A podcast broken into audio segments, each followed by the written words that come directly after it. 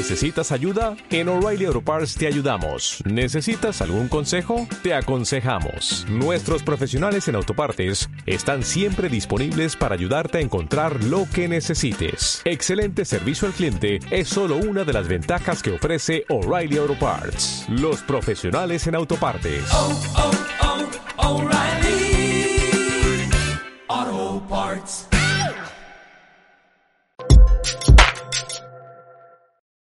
¿Cómo están? ¿Bien?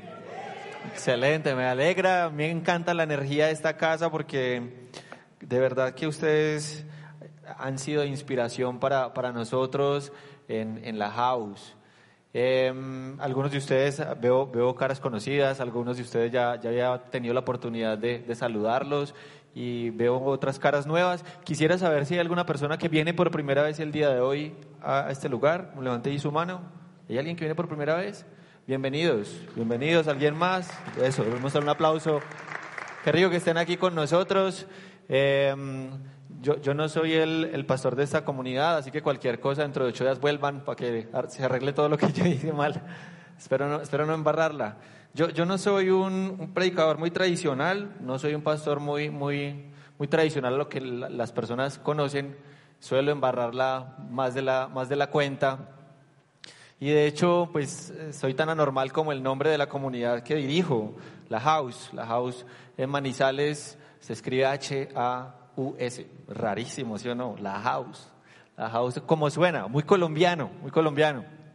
Y cuando estábamos en este tema de, eh, nosotros teníamos otro nombre y cuando estábamos eh, haciendo la, como la tarea de cómo nos vamos a llamar, vamos a cambiarle el nombre y algo que se parezca muy, muy a nosotros, que sea como, muy como somos nosotros, así, como descomplicados y, y, y hablamos inglés así zapoteado y, todo eso. Entonces empezamos a, a, pensar y de pronto nos acordamos que cuando habíamos tenido nuestro primer nombre, algunos saben que nos llamábamos Lead, ¿no? Y, ese primer nombre habíamos colocado dos sobre la mesa. Eso fue hace dos años y medio más o menos. Y uno de esos era pues Lead y el otro era pues la House. Entonces, nosotros ahorita cuando volvimos a ese tema, ¿cómo nos llamamos otra vez Lead o, o la House? Y, y estábamos ahí hablando con mi esposa y dijimos la House. Y yo no sé si a ustedes les ha pasado, pero es que es rarísimo. Tú como que piensas en algo y abres tu celular y te aparecen anuncios de todo. De lo que acabaste de pensar o decir, no, como que tú quieres algo, ¿no te ha pasado que tú quieres comprarte como unos tenis y te llegan todas las recomendaciones y tú dices, pero si yo lo dije en el baño solo, o sea, no hay, ¿quién me vigila? Es que qué susto, o sea, uno dice, pero estos algoritmos dan como miedo. Y entonces nos apareció allí la recomendación de compre proyectos en la house inmobiliaria, ¿la han escuchado? Hay una cosa que se llama la house inmobiliaria y yo decía, pero yo no le he dicho a nadie, ¿por qué me recomienda que compre proyectos? Me dieron hasta ganas y gente nos escribía que si era que estábamos trabajando ahorita con la house y yo, pero ¿cómo así? ¿De, de qué está hablando? Esto es una, esto es una solamente es una, una iglesia.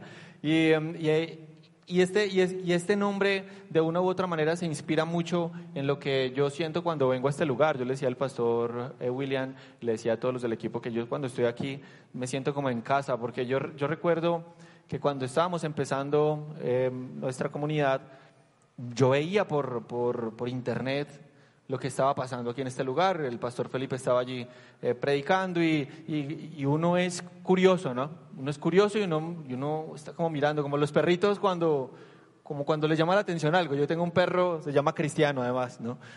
Pues, pero Cristiano Ronaldo. Ojo, cuidado.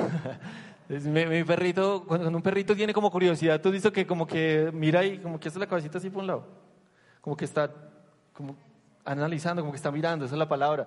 Y así estábamos nosotros ahí en internet, como mirando para acá, mirando para el otro lado. Y como que nos empezó a gustar lo que veíamos y los perritos cuando les empieza a gustar empiezan como a mover la colita. Entonces que empiezan a mover la colita ahí sentaditos. Y nosotros éramos sentaditos mirando para acá y lo que hacían.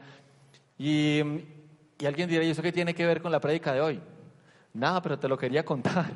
Tiene mucho que ver, tiene mucho que ver porque cuando empezamos a, a, a ver lo que no, lo, lo, y a escuchar lo que se decía aquí en esta casa, que créanme, tiene muchísimo valor, tiene muchísimo valor. Lo que pasa acá y lo que se dice en esta casa y los pastores que ustedes tienen son increíbles y, yo no lo digo porque, pues porque sea sobachaqueta. Yo no soy sobachaqueta, ¿verdad? Que, que no, no, no me gusta, perdón, uso la palabra la embarro mucho diciendo palabras lambonear, no sé si está bien dicho acá, pero yo, yo, no soy muy, muy de, lambonear y de, adular lo que no tengo que adular, pero hay algo especial en, esta, en este lugar y, mm, nosotros empezamos a ver lo que pasaba y como ya habíamos tenido la curiosidad, eh, nos empezó a gustar, empezamos a confiar y ahí empezamos a acercarnos al pastor Felipe a la pastora Cata, mis pastores, y empezamos a tener una, una relación y eso nos llevó a empezar a imitar. Entonces a mí me dicen, el pastor Willy, eh, acompáñanos, ven y, y, enseña en nuestra casa, y yo soy el que digo, no, yo soy el que más aprende. A mí me encanta, yo vengo y chismoseo, y yo estoy mirando todo lo que hacen, y, y yo soy de los que tomo fotos y luego llego y digo, yo quiero esto mismo aquí. Yo soy así como medio copión, yo soy copión.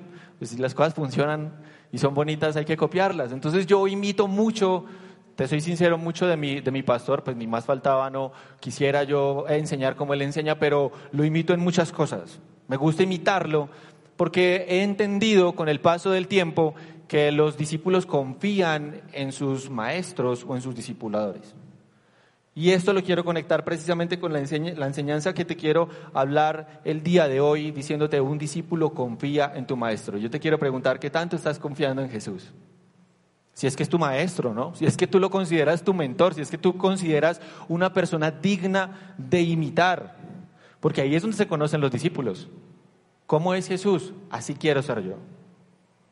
Y pues no estoy endiosando ni más faltaba a mi pastor, lo respeto con todo respeto, pero a mí me gusta lo que él es, lo que él hace y yo estoy mirándolo y yo trato de imitarlo, porque sé él que él también es un imitador de Jesús. Tenemos, tenemos eh, la, la, mirada puesta en Cristo Jesús ambos y eso me da confianza para poder imitar. Y, y, y, sé que ese proceso de confiar no es, no es finalmente nada fácil. Yo sé que confiar no es nada fácil y de hecho cuando tú miras la historia o, lees la Biblia y te sumerges allí en, diferentes eh, palabras que es lo que vamos a hacer el día de hoy y que te quiero invitar a que, a que juntos hagamos, uno se da cuenta que los discípulos les costó mucho confiar. Yo me pongo a verlos y yo digo, es que les costaba confiar, no, no era fácil. Jesús invirtió tres años de su vida en lograr que ellos confiaran en Él. Para, para Jesús hay algo especial en intentar o en lograr que nosotros confiemos en Él. Uno diría, pero ¿y la cuenta de qué es Dios? ¿Sí o no? Pero increíble, o sea, un Dios que nos creó a nosotros, que creó todo lo que vemos, está interesado en que tú y yo confiemos y por eso de, su, de, de, de la tarea que Él vino a cumplir en la tierra, que por supuesto fue conectarnos con el Padre nuevamente y restablecer esa relación y que tuviéramos vida eterna, estamos claros con eso, también era que lográramos confiar en Él. Y sus discípulos necesitaban ganar confianza. Y uno se pone a mirar estas historias y son bien curiosas, son muy particulares. Yo veo allí a, todos los discípulos, pero especialmente a uno, a Pedro, ¿no?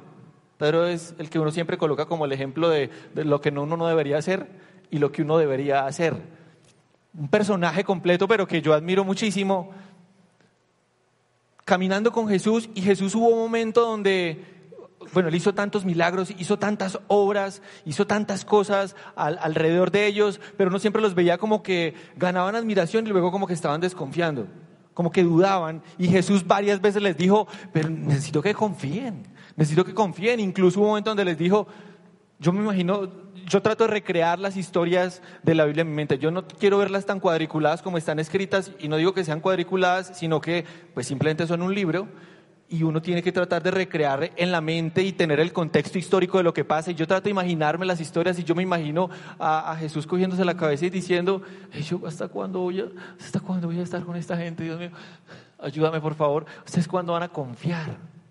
¿Hasta cuándo van a confiar? Necesito que confíen, por favor. Yo creo que él le decía, ay Dios, dame fuerza para que esta gente confíe, porque constantemente. Y hay un momento sublime en la Biblia donde él le pregunta a sus discípulos, ya está al, borde de ir a la cruz, y le pregunta a los discípulos, ¿qué dice la gente de mí? ¿Ustedes qué han escuchado por ahí de la gente? ¿Qué, qué es lo que están diciendo de mí? Y ellos le dicen, no, que tú eres este, que tú eres este, Elías, ta, ta, no sé qué, un profeta, ta. muchas cosas se dicen de ti. Y él se voltea y les dice, ¿y ustedes qué dicen que soy yo? Y entonces viene una revelación de esas que uno dice, ah, Pedro, brutal. Sale Pedro y llega y les dice, tú eres el Hijo de Dios. Ah, y Jesús yo creo que dice, ay, por fin, ay, lo logré, creíble, ya, ya, ya entendieron, esta gente ya entendió. Y le dijo, Pedro, no te lo ha revelado ni, ni carne ni sangre. Bien, o sea, ese, ese, choquela, hermano, o sea, choquela, esa es. Y entonces Jesús sigue como la historia y llega y dice, pero yo tengo que morir, voy a morir y a los tres días voy a resucitar.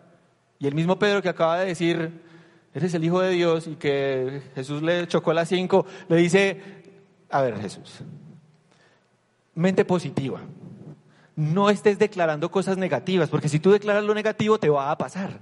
Yo me imagino que Pedro se puso como de coach de Jesús, ¿no? Yo, yo te voy a entrenar en pensamiento positivo, no declares esas cosas porque de pronto te pasa. Y allí dice la palabra de una forma muy, muy tajante que Jesús le dice, apártate de mí, Satanás, yo no quiero nada contigo. Y Pedro dice que, o sea, yo me imagino la escena de Pedro como que, ¿qué dice? En otra, lección, en, otra versión le está diciendo Jesús, y me, parece más amigable y, lo, lo, entiendo mejor, donde le dice Jesús a Pedro, Pedro, estás hablando como habla Satanás, porque estás hablando de esa manera. Otra vez otra vez estás desconfiando del plan. O sea, no me acabas de decir que yo soy el Hijo de Dios, no me acabas de ver y otra vez estás desconfiando. Y a mí me pasa eso todo el tiempo. No sé a ti, pero a mí me pasa eso todo el tiempo. Yo he visto milagros de Dios en mi vida, yo he, visto cosas increíbles que Dios hace en mi vida, en la comunidad entera, en, el hecho desde cuando arrancamos la house hasta el día de hoy, milagro tras milagro, milagro tras milagro, pero hay momentos en los que me encuentro diciendo, no estoy confiando del todo. Hay algo que incluso estoy sintiendo miedo con esto, ¿no? Y empiezo a echar como para atrás y yo digo, pero, pero, pero, ¿qué es lo que pasa? Entonces cuando veo estas historias, y ahora sí quiero contártelas, te voy a decir cuatro historias, pero cortas, en donde veo reflejado todo esto que te estoy diciendo y que al final logremos sacar una conclusión que nos sirva a todos. En Marcos 4, 35 al 41, a partir de ahí, hay cuatro historias que tienen varias cosas similares es, un patrón que se repite dentro de, estas, dentro de estas historias. Y esta historia la conocemos todos, que es la historia en la que Jesús calma la tormenta. Yo creo que todos hemos conocido esta historia. Yo quiero que diga y usted y repita después de mí, esto ya me lo sé. Esto ya me lo sé. Y le voy a pedir que coja esas cinco palabras y por un momento las saque de su mente y las eche a la basura y diga, eh, para usted mismo, pero aunque me lo sé, voy a aprender algo más. Esta semana, por razones diferentes que sean, he escuchado no sé cuántas predicas de esto que de verdad yo no las busqué, sino que coincidieron con el tema. Este tema ya lo tenía yo preparado con antelación. Y empecé a escuchar estas historias y de esta historia salían, no sé, escuché como unos cinco historias diferentes cinco perspectivas diferentes, cinco aprendizajes diferentes con personas que predicaban en diferentes partes. Y yo decía, qué importante es a veces uno coger las cosas que cree que sabe, guardarlas un momento y disponerse a aprender. Porque yo sé que muchos de ustedes ya saben esto, muchos de ustedes ya lo han aprendido, muchos de ustedes ya lo han escuchado, lo han leído, pero siempre que uno tiene disposición a aprender, hay algo nuevo que Dios deposita en nuestros corazones. Porque aunque la Biblia, cuando uno la lee, es un texto de alguna manera como frío, por decirlo de alguna manera, cobra vida cuando uno mismo se dispone y, hay veces que uno lee y uno dice, uy, increíble, yo no he entendido eso. ¿Les ha pasado? Esperemos que eso sea lo que pase el día de hoy. Entonces te voy a poner en contexto con lo que ocurre con esta, con esta historia. Resulta que ellos estaban cruzando allí, al, otro lado, dice, vamos a cruzar al otro lado. Y se desata una tormenta tremenda. Dicen que esta tormenta eh, era la tormenta perfecta. O sea, todo se, todo se dio, todos los, todos los elementos que se requieren para que se diera esta tormenta, se dio porque es un lugar bien, bien particular.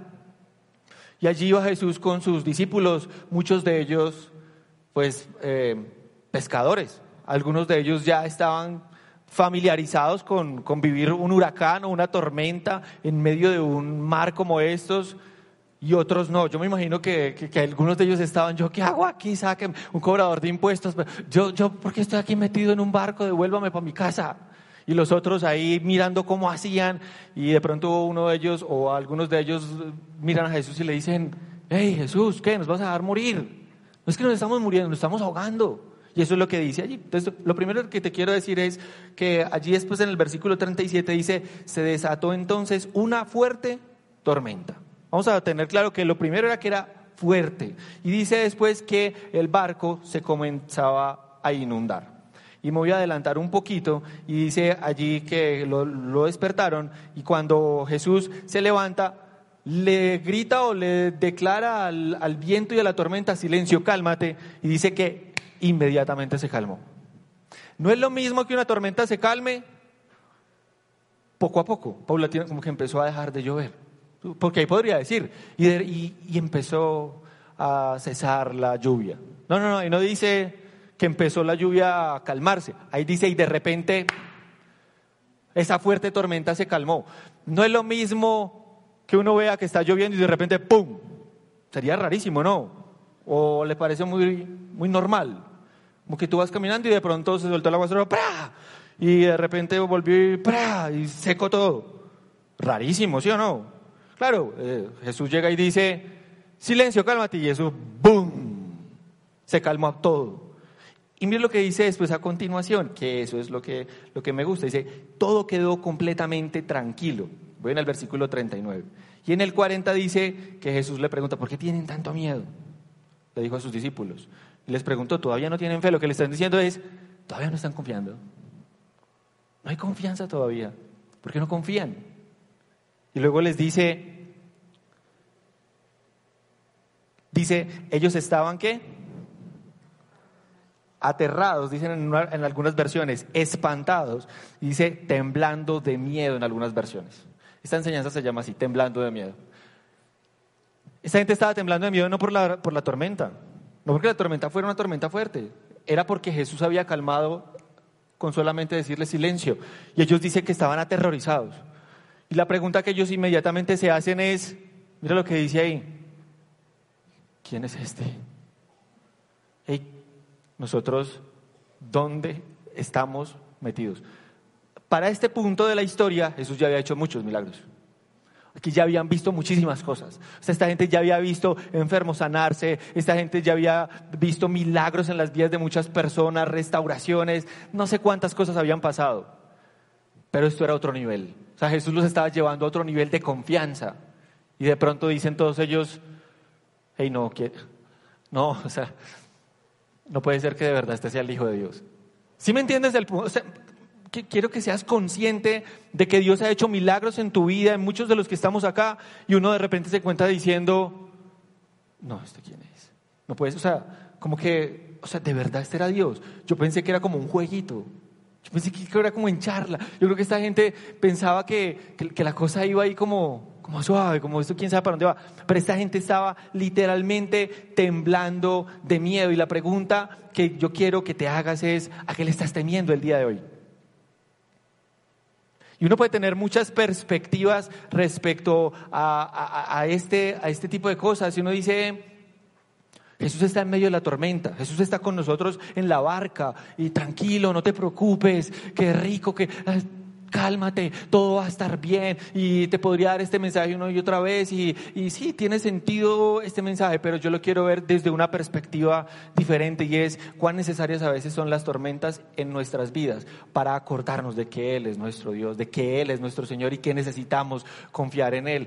Para Él es necesario que nosotros vivamos esas tormentas, para que podamos subir nuestro nivel de confianza. Entonces vuelvo y te pregunto, ¿a qué le temes? Jesús tiene una expectativa de sus discípulos. Claro que Él tiene expectativa de nosotros. ¿De que seas perfecto? No. Esa no es la expectativa de Él. Porque si no, no hubiera muerto por nuestras vidas. La expectativa no es que tú seas perfecto, la expectativa no es que tú tengas una conducta intachable, la, expectativa no es que, que, tú domines el pecado y que, mejor dicho, eres súper santo y le evites. Esa no es la expectativa de Jesús, porque para eso Él pagó con su sangre. Tampoco estoy diciendo con esto que entonces hagamos lo que queramos, fiesta no importa, pero se sobreentiende de que la vamos a embarrar. Pero si hay una expectativa de Jesús con nosotros respecto a la confianza que tenemos en Él. Y te pregunto, ¿qué tanto estás confiando en tu Maestro? ¿Por qué tiemblas de miedo? Y hay una segunda historia después de esta. Y mira lo que dice. Jesús sana a un endemoniado. En Marcos 5, 1, 20 es contiguo a esta historia. O sea, termina esta, la que les acabo de contar, y de una continúa esta. Y dice que cruzaron al lago, el lago hasta llegar a la región de los Gerasenos. Dice, tan pronto como desembarcó Jesús un hombre poseído por un espíritu maligno le salió al encuentro de entre los sepulcros. Este hombre vivía en los sepulcros y ya nadie podía sujetarlo, ni siquiera con cadenas. Muchas veces lo habían atado con cadenas y grilletes, pero él los destrozaba. Nadie y nadie tenía fuerza para dominarlo. Noche y día andaba por los sepulcros y por las colinas gritando y golpeándose con piedras. En el versículo 6 dice, cuando vio a Jesús, desde lejos corrió y se postró delante de él. Y le preguntó, ¿por qué te entrometes, Jesús? Hijo del Altísimo, gritó con fuerza, te ruego por Dios que no me atormentes. Le está hablando el mismo demonio. Es que Jesús les había dicho, sal de este hombre, espíritu maligno. ¿Cómo te llamas? le preguntó Jesús. Me llamo Legión, respondió, porque somos muchos. Y con insistencia le suplicaba a Jesús que no los expulsara de aquella región. Como en una colina estaba pasando una manada de muchos cerdos, los demonios le rogaron a Jesús, mándanos a los cerdos déjanos entrar a ellos, a que, así que él les dio permiso, y en otra versión dice, así que él inmediatamente les dio la orden, porque eso suena como, ay, bueno, tranquilo, no, les dio fue simplemente una orden. Y dice después, cuando los espíritus malignos salieron del hombre, entraron en, en los cerdos, que eran unos dos mil, y la manada que se precipitó al lago por el despeñadero y allí se ahogó. Versículo 14 dice, los que cuidaban los cerdos salieron huyendo y dieron la noticia en el pueblo y por los campos. Y la gente fue a ver lo que había pasado. Llegaron a donde Jesús y cuando vieron lo que había estado, al que había estado poseído por la legión de demonios, sentado y vestido y en sano juicio, ¿qué dice ahí? Hay otra versión donde dice, y estaban temblando de miedo. Esta gente había convivido con este endemoniado durante mucho tiempo. Y en el contexto histórico dice que este tipo de personas les creaban unas cuevas dentro de los cementerios porque no sabían qué hacer con ellos y, estas, y en estas cuevas los metían y los ataban con grilletes. O sea, más o menos los enterraban en vida, no querían saber nada de ellos, no sabían qué hacer con este tipo de personas.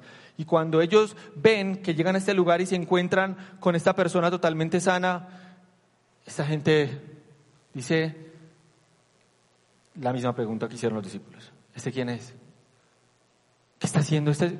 ¿Qué, fue lo que hizo este hombre? Y luego dice que los que habían presenciado estos hechos le contaron a la gente lo que había sucedido con el endemoniado y con los cerdos. Entonces la gente comenzó a qué? A suplicarle a Jesús que se fuera de la región.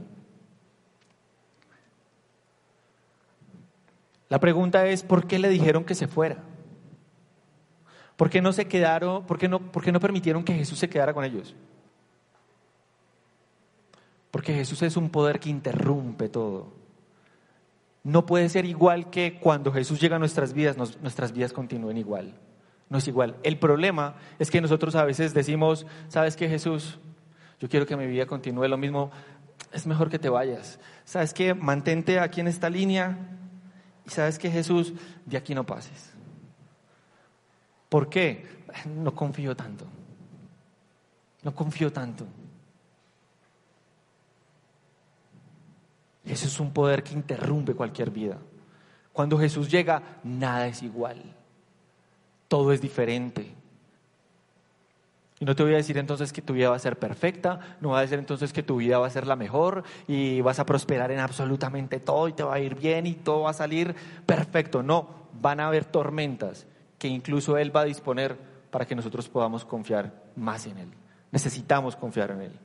¿Y por qué te estoy hablando de confianza el día de hoy? Porque sé que están hablando de una serie que se llama Joy, ¿verdad? Cuando tú confías, tú empiezas a imitar y cuando tú empiezas a imitar, hay algo que necesitas y es clave y es empezar a disfrutar. Sin confianza es muy difícil poder disfrutar. Por eso es que Jesús dice, claro, disfruta, pero confía, confía. Y una tercera historia dice que Jesús sana a una mujer. Termina esta historia y continúa esta historia que viene. Marcos 5, 21 al 24. Y esta historia sí que la conocemos todos. Una mujer que había tenido muchas dificultades de salud. Esta mujer había eh, tenido un, flujo de sangre constante durante varios años y había visitado todos los médicos habidos y por haber. Y dice que esta mujer estaba básicamente arruinada económicamente de todo lo que había gastado y nadie le había dado una solución. Esta mujer ya no tenía, no tenía de otra. Y cuando supo que Jesús iba a estar por estos, por estos lados, esta mujer llega y dice, yo tengo que, yo tengo que encontrar mi milagro aquí.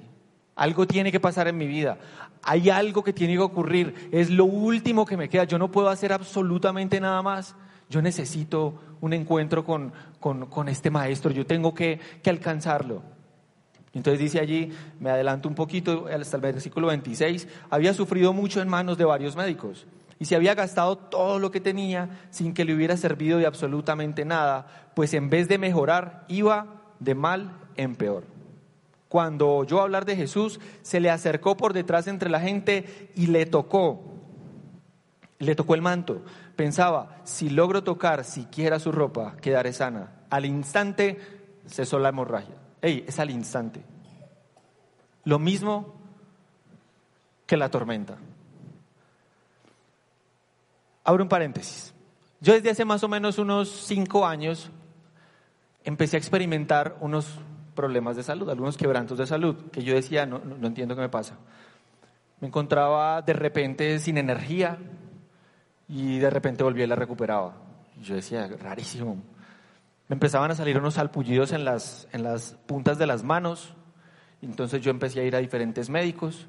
Visité todos los médicos que tú te imagines. Yo fui a todos los especialistas. Entonces empecé por ir a médicos generales, luego fui a médicos internistas, luego fui a dermatólogos, luego me encontré con, con eh, cardiólogos, me hicieron electros, me hicieron ecocardiogramas, me hicieron holter, me hicieron todo lo que te imagines nada, no encontraban nada, me, me, buscaban trazadores eh, tumorales para ver si había algo ahí oculto, no salía nada, todos los exámenes perfectos. Entonces ya los médicos me decían, usted está como loco, nada menos me lo decían, pero bonito. Me decían, no, eso debe ser como estrés, algo psicológico, porque no te buscas un psicólogo. Y yo ya, ya me encontraron loco. Bueno, y me decía, algún médico me decía, ¿y usted a qué se dedica? Y yo le decía, pues yo soy ingeniero civil.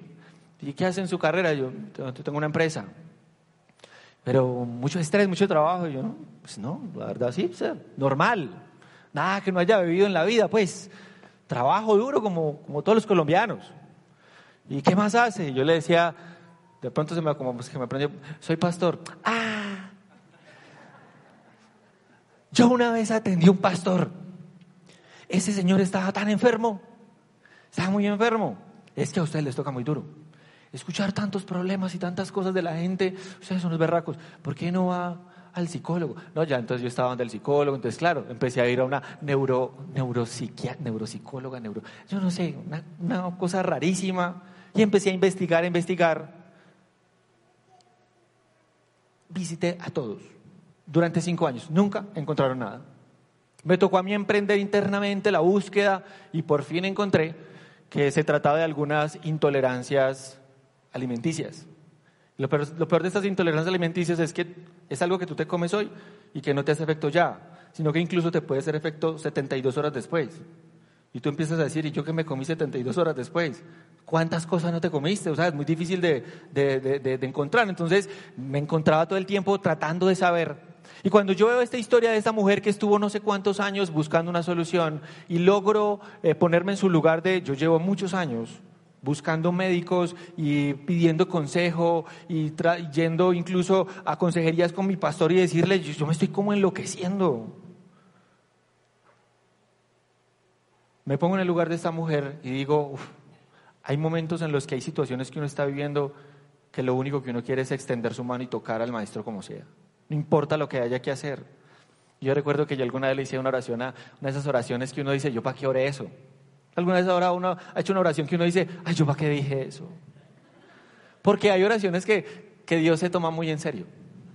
Hay oraciones que se toman muy en serio. Sobre todo las oraciones en las que tú estás pasando eh, momentos, de, momentos de, de quebranto. Porque ahí eres más genuino. Cuando uno está como bien, uno a veces dice cosas y uno, ah, pero cuando uno está quebrantado, hay momentos en los que uno dice cosas muy genuinas. Yo recuerdo que años atrás yo le había dicho a Dios, estaba muy, me, había empezado a alejar de, de, todo esto. Yo un momento donde dije, yo no quiero volver a saber nada de las iglesias. Eso, hace parte de mi historia, luego te la cuento, pero yo dije, yo no quiero volver a saber nada de las iglesias. Yo había servido en una iglesia durante 10 años, eh, pero con toda había salido, pero quemado, fundido. Mejor dicho, yo no quería saber nada. Pero no era un tema con Dios. Era un tema más hacia las iglesias, más hacia estas, este, a estas dinámicas, a, a tener contacto con más personas eh, que, estuviéramos profesando la misma fe. Había salido muy dolido de, este lugar. Y yo me encontraba cada vez más lejos porque cuando tú te alejas de, estas, de estos lugares, hay algo que empieza a ocurrir y te empiezas a enfriar por dentro. Y genera un efecto inmediato respecto incluso a tu relación con Dios. Mi relación con Dios empezó a enfriar y yo ya no quería ni siquiera orar, hablar con Dios. leía y me sabía como raro, yo decía, qué pereza leerla, póngale otra cosa. Empecé a enfriarme. Pero hubo un momento en el que yo le dije a Dios, porque cuando tú conoces a Dios, pareciera que no te puedes olvidar de Él. O sea, cuando tú algún día le dijiste a Dios, sabes qué, Señor, yo te acepto de verdad en mi corazón, porque no es la típica oración de fe ah, si yo acepto a Jesús en mi corazón. No, no, es, hubo un momento donde yo le hice oración de corazón a, Dios, yo le dije, yo te acepto Jesús en mi corazón. Y, y, empecé a tener esta relación con Él. Mi vida nunca más fue igual y cuando me encontré ya otra vez en este espacio en el que yo no quería saber nada y tener contacto con nadie, me sentía tan frío, era, yo sentía un vacío por dentro que no te lo puedo escribir. Era un vacío que no me lo llenaba absolutamente nada. Mi, mi, empresa empezó a prosperar, económicamente me fue bien, tenía mi familia, aparentemente todo estaba bien, pero había un vacío por dentro. Hay algo por dentro que yo decía, nada me lo llena, nada me lo llena. Y yo le hago unas esas oraciones a Dios que te estoy diciendo que uno dice, ay, ¿yo por qué le hice esa oración? En medio de un quebrantamiento mío, yo le dije, ¿sabes qué, Señor? Yo preferiría dejar todo lo que tengo y tenerte a ti, que tener todo esto y no tenerte a ti. Incluso, y esta fue la oración, yo no siento que que la vayas a hacer, no la hagas nunca. Pero fue una oración que yo le dije, yo le dije, incluso yo preferiría vivir una vida de quebrantamiento, que me mantenga a los pies tuyos, porque es la única manera en la que yo encuentro que te hablo de una manera genuina. Yo me di cuenta que solamente cuando yo me sentía quebrantado y que yo decía, no tengo el control de esto. ¿Tú sabes lo que es decir cinco, cinco años, estoy buscando una solución para mi, para mi cuerpo y no la logro encontrar? Imagino la historia de esta mujer. Solamente cuando estás ahí es que tú empiezas a hacer ese tipo de oraciones y tú dices, ¿sabes qué, Señor? Si yo tuviera que vivir quebrantado toda mi vida, pero estar a tu lado y escuchar tu voz, vale la pena. Yo decía, ah, ¿para qué hice esa oración? Porque empecé a vivir exactamente lo que yo había de alguna manera orado. Y no es que me arrepienta de una u otra manera, es que es una oración fuerte, pero yo daría todo, hubiera dado todo en ese momento para que un milagro hubiera sido ¡pa! y hubiera quedado completamente sano. Yo creo que para mí eso hubiera sido muy impactante. Para mí eso hubiera sido algo que me hubiera dejado temblando de miedo. Y vuelvo y lo uno con esto, dice allí que inmediatamente cesó, cesó la hemorragia y se dio cuenta de que su cuerpo había quedado libre de esa aflicción. Al momento también Jesús se dio cuenta de que él había salido poder Así que se volvió hacia la gente y le preguntó, ¿quién me ha tocado la ropa? Y entonces todos le dicen a él, pero Jesús, ¿ves que te apretuja la gente? Le contestaron y aún así preguntas, ¿quién me ha tocado? O sea, Jesús, vamos en un transmilenio lleno de gente, todo el mundo te está tocando y tú preguntas de quién te tocó, o sea, todos te han tocado. él dice, no, no, no, no, hubo alguien que no me tocó de la misma manera. Fue alguien que me tocó de una forma diferente y de mí salió inmediatamente poder. Y mira lo que dice acá. Versículo 32. Pero Jesús seguía mirando alrededor para ver quién lo había tocado. La mujer, sabiendo lo que había sucedido, se acercó, temblando de miedo. Y arrojándose a sus pies, le confesó toda la verdad. Y le dijo Jesús, hija, tu fe te ha sanado. Vete en paz quedas libre de tu aflicción. Esta mujer tenía fe, pero esta mujer sabía que tenía que llegar a Jesús. Y sabes, Yo creo que Jesús está buscando de una u otra manera discípulos que estén dispuestos a extenderse y hacer lo que tengan que hacer para tocar su manto. No puede ser que uno a veces esté rogándole a las personas para conocer de Jesús.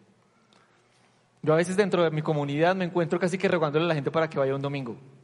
Y digo, no puede ser que nosotros le tengamos que rogar a alguien para que venga a tener un encuentro con Jesús. ¿O será que nosotros algo estamos haciendo mal? Yo me pregunto, ¿qué estamos haciendo mal para que la gente conozca a Jesús? Para que tenga un encuentro con el Maestro. Es que cuando uno tiene un encuentro con Él, nada es igual, todo es diferente. Uno está dispuesto a lanzarse y agarrar lo que este... Señor, aquí estoy. Y esto es personal. Yo no sé tú qué estés viviendo. Yo no tengo ni idea qué situación estés pasando. Yo estoy seguro que muchos de acá están pasando por tiempos de aflicción, porque a todos nos pasa. Hay cosas, te acabo de confesar una en mi vida, y aún me puedo parar acá y hablar, y de repente salgo ahorita en la tarde y, y tengo un dolor. Pero yo digo, Señor, no importa, porque he entendido que esto me mantiene agarrado de ti, yo te agarro, yo no me voy a soltar por nada del mundo. Jesús anhela a discípulos que estén dispuestos a darlo todo por Él. ¿Cuándo das todo por Él? Cuando tú confías en el Maestro.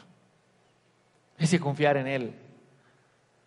Y la última historia, me quedan tres minutos, dice el, piano. El piano, el piano. Era la tercera, pero en la cuarta todavía sirve. Ay, eso, hola. Dice que Jesús resucita a una niña. Dice que Marcos 5:35 dice que todavía estaba hablando Jesús cuando llegaron unos hombres de la casa de Jairo, jefe de la sinagoga, para decirle, tu hija ha muerto. ¿Para qué sigues molestando al maestro? Sin hacer caso de la noticia, Jesús le dijo al jefe de la sinagoga, no tengas miedo, no tengas miedo.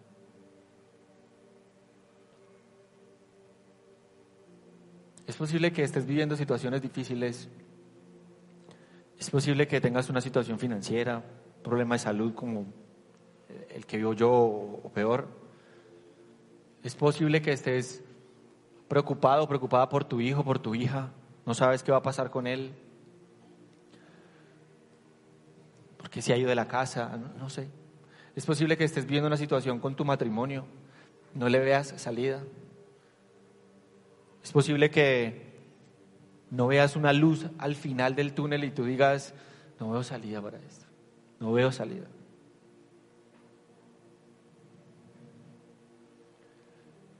En medio de estos años que te he contado, me he encontrado con noches en las que yo, por eso te digo, yo, yo no predico lo mismo que predican todos, pero te tengo que decir la verdad. Muchas veces yo he dicho, es, es tan angustiante y tan doloroso que por momentos yo digo, Señor, si esto no se va a quitar, yo prefiero irme contigo. Yo quiero vivir así. Me duele. Y yo no sé tú qué estés viviendo. Pero en esos momentos me he encontrado muerto de miedo. Ya el otro día llego y me paro en mi comunidad y predico así, con toda. Aunque siento que recobro las fuerzas. Y yo, ¿de dónde sale? ¿De dónde sale la fuerza para hacer esto? Y luego al otro día voy, monto bicicleta y me hago 100 kilómetros, me voy hasta Pereira y vuelvo. Y es como si nada pasara. Y yo digo, uff, ¿qué es este viaje tan raro? Pero hay momentos en los que como que tengo una recogida y digo, ¿qué es esto? ¿Qué es esto? Y hay momentos en los que he sentido que literalmente he estado temblando de miedo.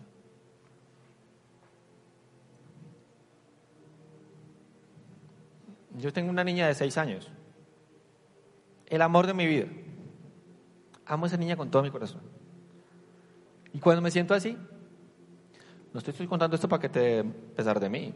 O falta el que diga, ay, qué pesar de ese muchacho, ¿cómo le ayudamos? Tranquilos, no estoy contando eso para eso.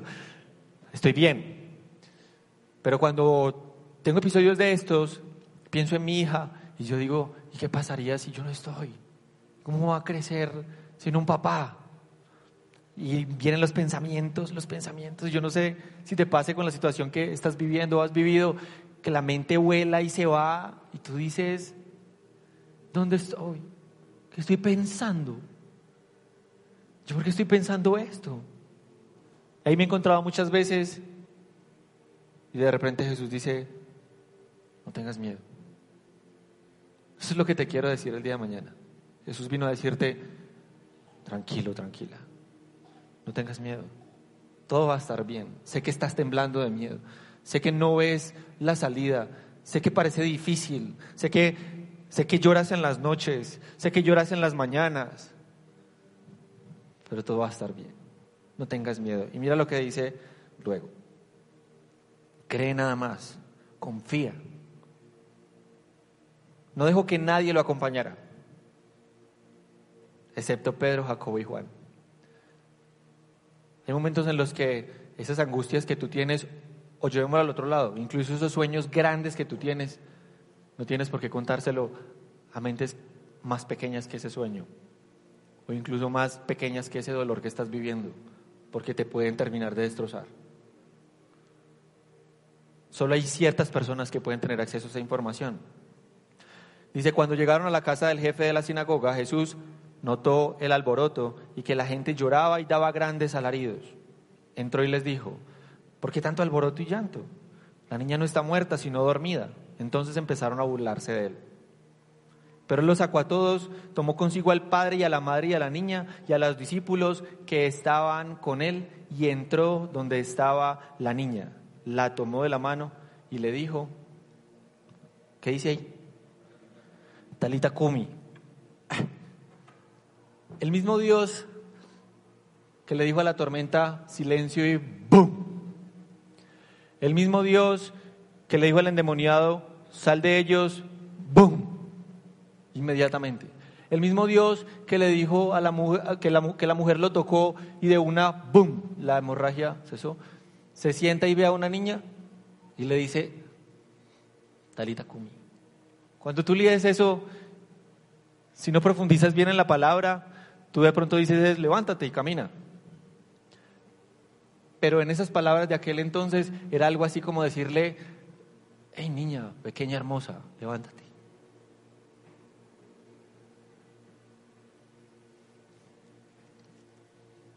Como yo le hablaría a mi hija. Hey negrita. Hey pitillito, levántate de ahí. Vamos. Ese mismo Dios que tiene el poder para calmar una tormenta y que dejó a todo el mundo temblando de miedo. Que todo el mundo dijo, ay, ¿quién es este? Ese mismo Dios que calmó todos los, los males, enfermedades, tuvo la capacidad de decirle a una niña, hey, pequeña, ven, arriba. Tú solo estás dormida. Levántate. Y le pudo decir a los papás, tranquilos, no tengan miedo, no tengas miedo, todo va a estar bien. Aquí estoy yo.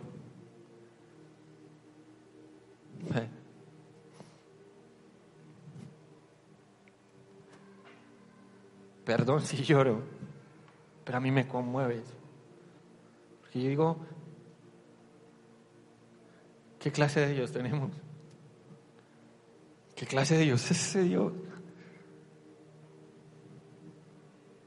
Es un Dios que está dispuesto a dar tu vida, su vida por ti y por mí, que estuvo dispuesto y la dio.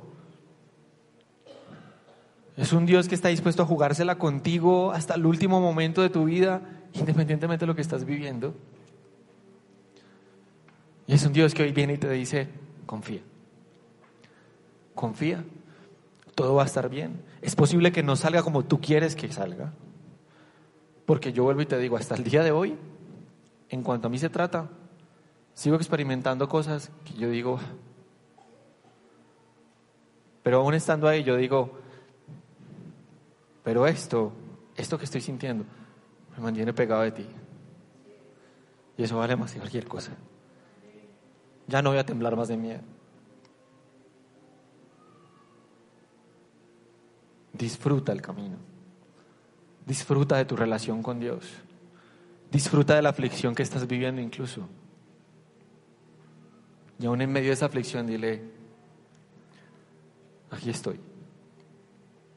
Haz conmigo lo que tú quieras hacer.